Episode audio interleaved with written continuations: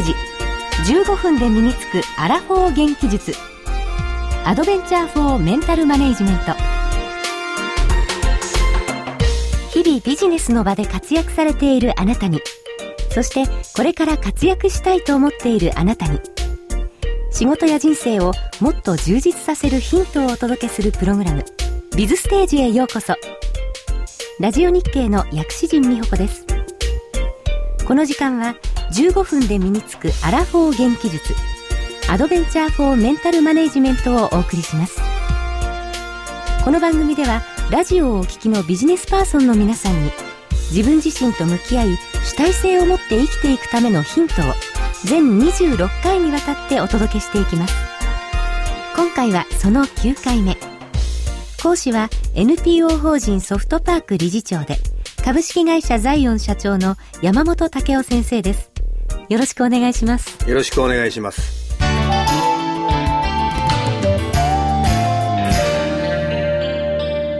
ビズステージ。NPO 法人ソフトパークの山本武雄です。ラジオ日経の薬師陣美穂子です。さて前回は意識と無意識の関係について伺いました。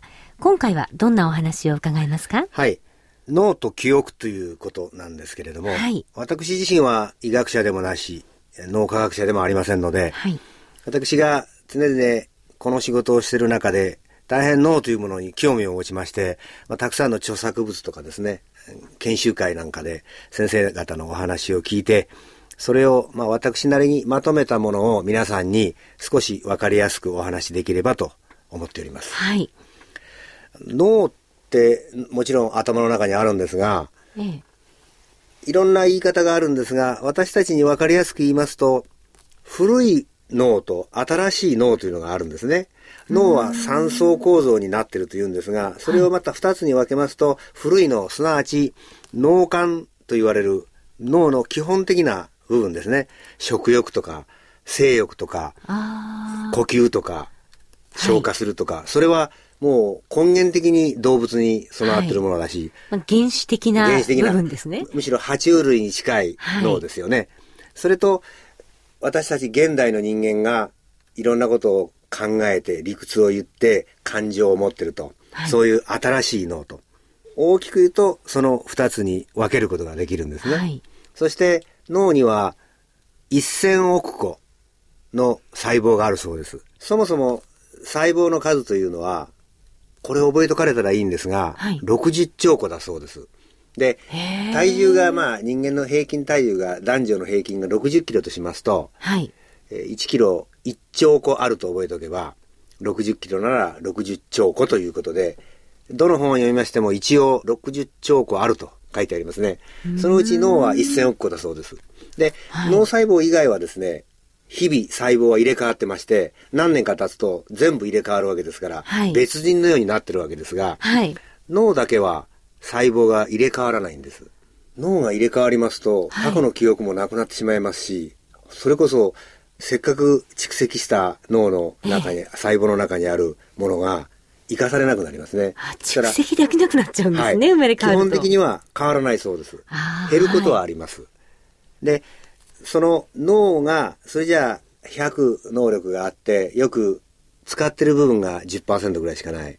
使ってない部分が90%なんていうわけですけれども、はい、それは、その脳細胞、ニューロンというんですが、ニューロンは使われてるんですけれども、ニューロンとニューロンを結ぶシナプスと呼ばれるつなぐものですね。はい。それがちゃんと使われてないんで、使われてないというふうに言うだけで、脳そのものはちゃんと使ってるんですが、与えられた能力ほどは使ってないと。むしろ10%以下しか使ってないんで、どんどん使いなさいと。それで、あの、ただし、脳細胞は減ることがあっても増えないと申し上げましたが、はい、最近の研究では脳の中に海馬という一時的な短期記憶というものを収める部分があるそうです。はい、その海馬というのは増えるそうです。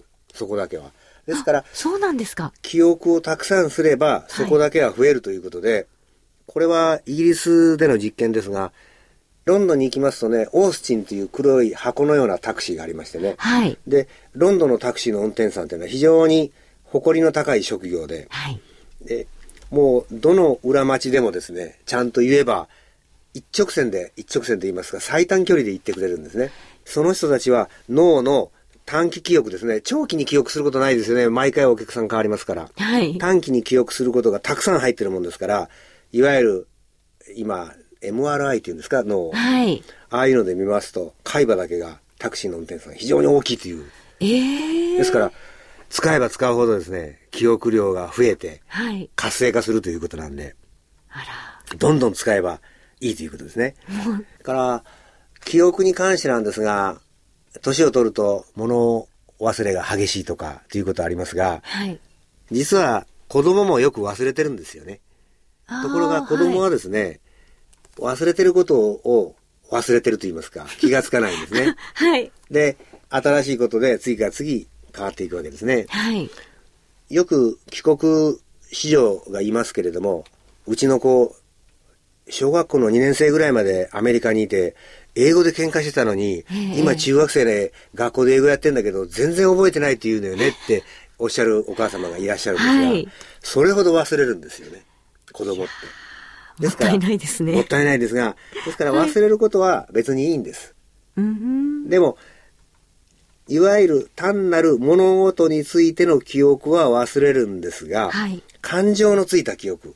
例えばですよ、薬師人さんが若い頃恋焦がれた青春の時の記憶。はい。それは感情がついてますよね。はい。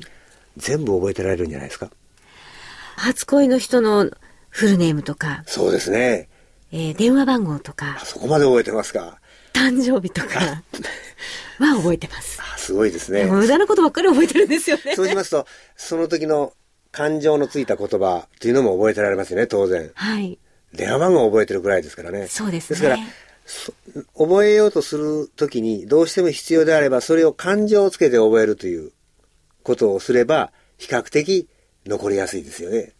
う。そういうふうなものになってますんで、はい単なる記憶というのは、これは忘れるようにできてますし、忘れることの方が正しいわけですね。人間として生きていけるんです。はい。で、忘れるからこそ新しいものが生まれてくるというのは、例えばですね、人間の記憶っていうのは実は曖昧で、はい。あれは彼が犯人に違いないってよく言うんですけれども、はい。なぜならば僕の目の前を包丁を持って彼は歩いていったって言うんですが、はい。コロッと違うことがよくあるんですよね。人間は非常に曖昧なんです。で、曖昧な記憶を脳で補ってるんです。彼は悪い、前にも悪い人だから悪いに違いないという脳の働きがあるんです。はい。ですから、非常に貧困法制な子供がちょっと悪いことをしても、あの子に限ってそういうことはないとも言うし、はい。それから過去に犯罪がある人は、あいつに違いない、またやったんだと思うし、それは自分の脳がそういうふうに修正してくれてるんです。でも、それはいいことであって、例えば、薬師人さんという方と初めて会った時に、薬師人さんが赤い洋服を着て、メガネをかけてた人にしますね。はい。そして、今度会った時に、メガネも外して、白いセーターを着てたら、もし記憶が鮮明だったら、その前の赤いあ洋服を着た薬師人さんしかイメージが残らないんで、今度白い洋服を着た人は別人だと思っちゃうんですね。跳ねちゃうんです。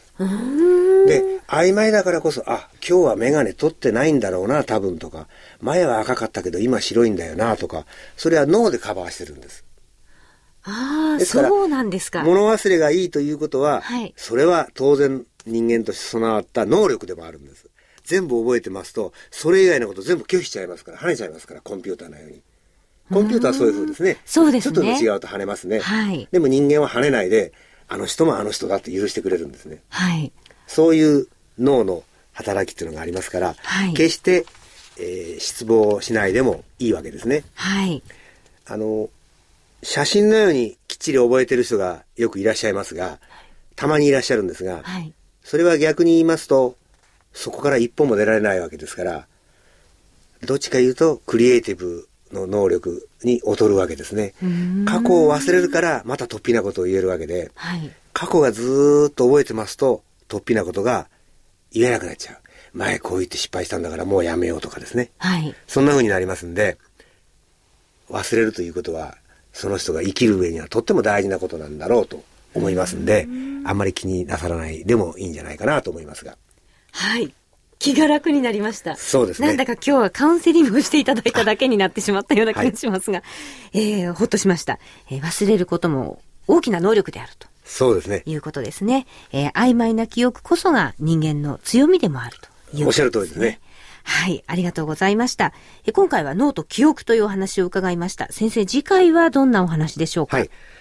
次回はですね、はい、いわゆる潜在意識を作っているものが自己対話という普段私たちが人にもいい、自分にもいい、無無意識でも言ってる自己対話ということについて詳しくお話をさせていただきます。はい。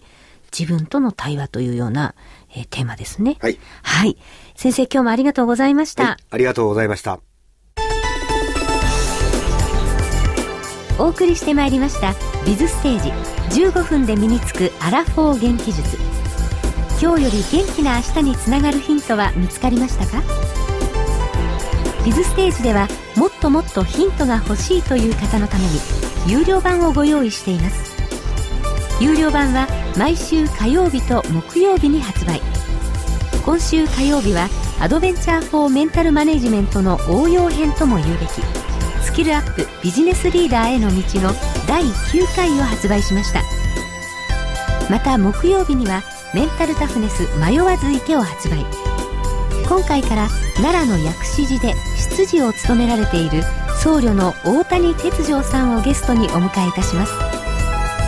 山本先生道を誤った若者の構成や災害被災地での復興活動など非常に行動的な大谷哲丈さんが生きる勇気につながるお話をしてくださいます。はい。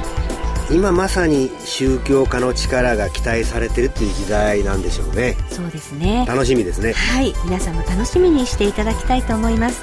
1週間に15分。自分のための投資を始めてみませんか？15分でメンタルマネジメントをもう一歩深く体得することができます。スキルアップビジネスリーダーへの道第9回。メンタルタフネス迷わず池はともに税込315円で発売中です。パソコンで聞くタイプや手軽に聞ける有料ポッドキャストタイプなどをご用意しました。詳しい購入方法はぜひビズステージの番組サイトでご確認ください。ラジオ日経のウェブサイトからアクセスできます。さて番組ではあなたからのご意見ご感想をお待ちしております。ビズステージウェブサイト右端の下の方にご意見お問い合わせというリンクボタンがあります。また携帯電話からは公式サイトラジオ日経モバイルにアクセスしてください。ご意見ご感想楽しみにお待ちしています。それでは今日のステージはここまでです。ビズステージ15分で身につくアラフォー元気術アドベンチャーフォーメンタルマネジメント。お相手は NPO 法人ソフトパークの山本武雄とラジオ日経の薬師陣美穂子でした